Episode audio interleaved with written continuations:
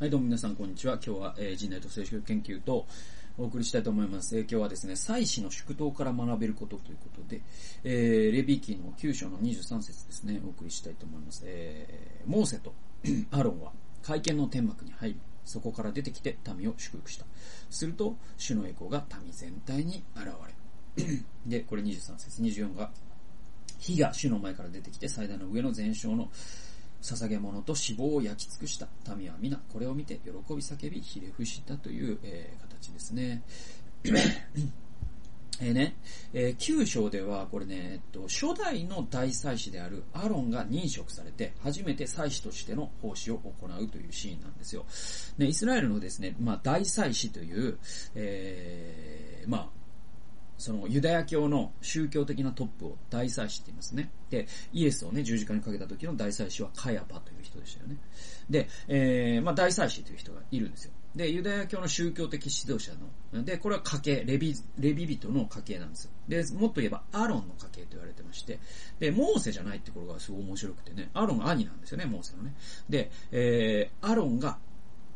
初代の大祭司なんですよ。でね、えっと、前回の動画で僕、あのー大祭司すらも間違うって言いましたけれども、その大祭司すらも間違うっていうのはもうこの前にすでにアーロンって金の子牛作ってるからね。だからもう間違うことは実証済みなんだよね。で、それをもとにまあ、性悪説の制度設計をしましょうっていう話をしましたけれども、あの、初代の大祭司であるアーロンが認職されて、初めて祭司としての奉仕を行うっていう箇所が、このレビキの9章という箇所です。で、それは罪の清めのための全焼の生贄を捧げるというのが、彼の最初の祭儀だったんですよ。で、その後、民に向かってアーロンは両手を挙げて、そして民を祝福した。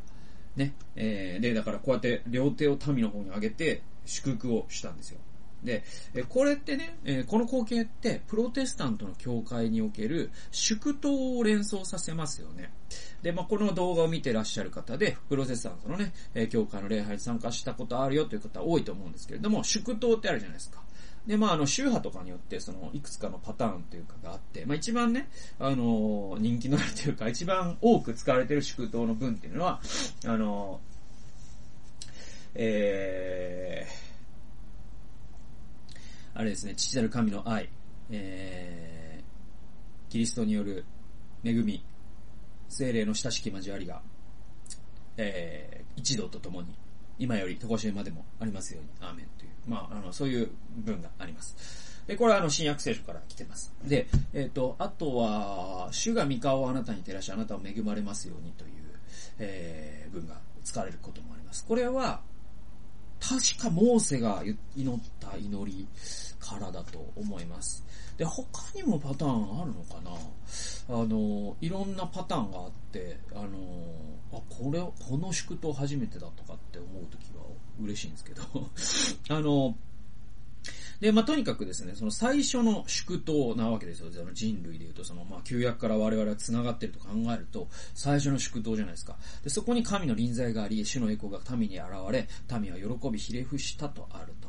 で、現代ではこの祝祷に関して3つのものが浮かぶんですね。まず1つがさっき言った教会の礼拝における祝祷ですね。まあ、あの、牧師がですね、えー、神道を、まあ、この1週間、え主のね、守りがありますようにという形で祝福するという、え祝祷があります。え二つ目が大祭司イエスの天での取りなしの祈りと祝福っていうのがあるんです。これあの、ヘブル書に詳しいんですけれども、イエスはですね、えっ、と、アロンよりもさらに優れた大祭司として、今天で神の右で我々のために取りなしておられるという、ええ、ことが新約聖書に書かれていて、それはイエスが我々を日々祝祷しておられるということですよね。で、えー、3番目。3番目はですね、家庭の祭司として男性の祝福の祈りっていうのがあります。まあ、これ明確に聖書のどこのどこの男ですよっていうことは、あのー、なんだろう、明確にここからですよっていうことではなくて、えっ、と、ただ、男性っていうのはですね、まあ、新約聖書によればですね、家庭の祭司なんですよ。家庭を霊的に導くのは男性、その父親であり、夫の役割なんですね。で、だとするならば、家庭の祭司なんですね、我々男性は。あすね。全員男性は好むと好まざるに関わらず、家庭の祭祀なんですよ。だから我々男性がですね、家庭のために、妻のために、子供のために祈るときに、それは、あやはり権威ある祈りというか、えー、本当にオーセンティックな家庭を祝福する祈りということになるわけですよ。なので男性の皆さんですね、えー、奥さん、そしてお子様のために、また家庭全体のために日々祈ってください。これは、なんていうか、その祈った方がいいよみたいな自己啓発的な話じゃなくて、聖書はそのように教えてますし、そこには必ず祝福が伴いますので、えー、それはやっていきましょうっていう話ですね。で、この3つっていうのは現代のキリスト者にとっての大きな祝福される経験と言えるんじゃないでしょうか。でしょうかね。で、祝祷に関しては、まあ、私自身がすることは稀です。稀にすることがあります。で、あの、僕は、あの、えー、暗守令というものを受けてないですから、いわゆるその、まあ、これもね、だから、カトリックがね、7つの筆跡があり、そして、えっ、ー、と、プロテスタントは2つの筆跡を残しましたね。えっ、ー、と、それが、えっ、ー、と、洗礼と、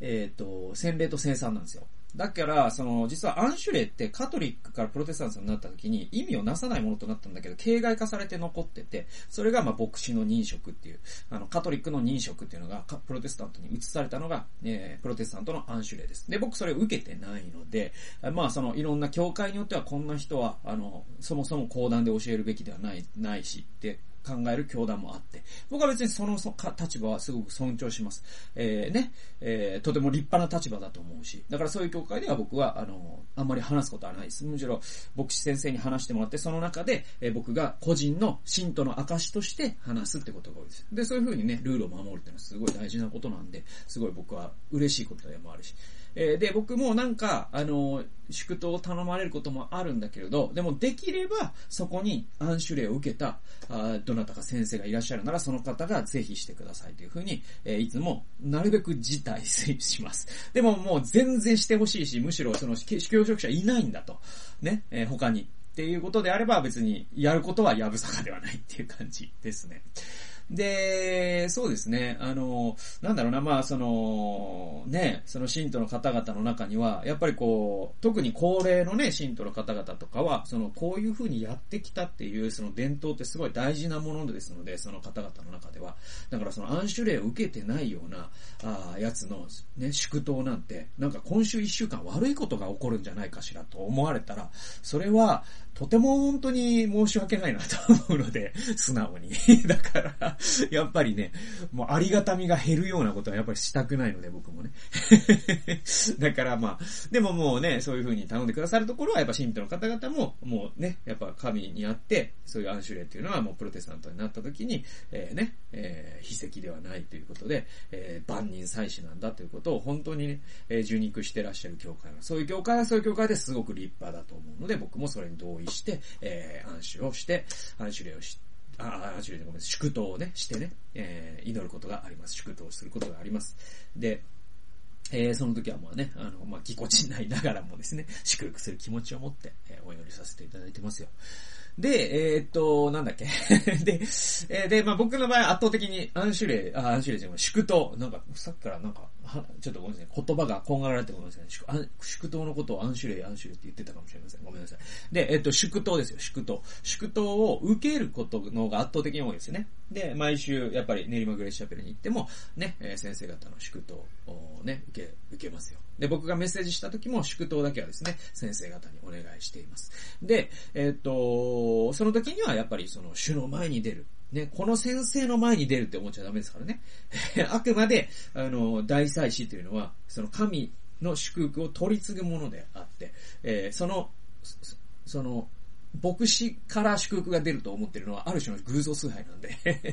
あの、神の前に出るという姿勢が大切です。えー、そして、えー、イエスが日々大祭司として取りなしてくださるっていうことを我々は、えー、日々覚える必要があります。これがやっぱり新約的な意味で大事なことです。で、えー覚える、それを覚えることがどれほど恵みであることかっていうことをね、本当にね、考えましょうね。日々イエス様が、えー、あなたのために祈ってくださると聖書は言っているんですよ。これは本当にすごい真理だなと思いますね。で、そして家庭の祭司として、えー、まあ、僕が祝福を祈る側にいるんだということも本当に胸に刻まないといけないなと思いますね。えー、私は家庭の祭司として日々祝祷、祝福の祈りをしてきたかと。ね、日々、家庭を祝福する祈りをしてきただろうか。折に触れて、えー、そういうことをね、実践するようにしたいなと思いますね。で、僕のね、友達でね、あの、よく僕が泊まらせてもらうね、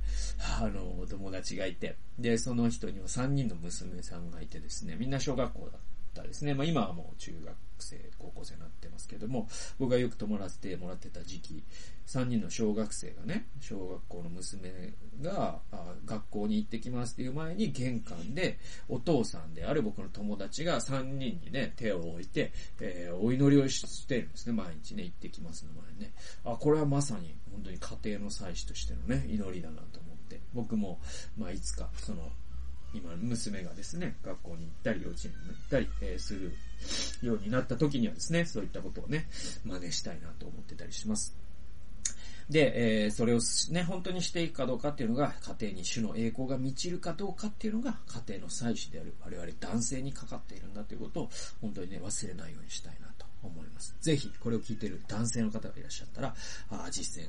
えー、して行きましょう、一緒に。というわけで、えー、最後まで聞いて、聞いてくださってありがとうございました。さえー、今日は祭祀の祝祷から学べることという形でお送りさせていただきました。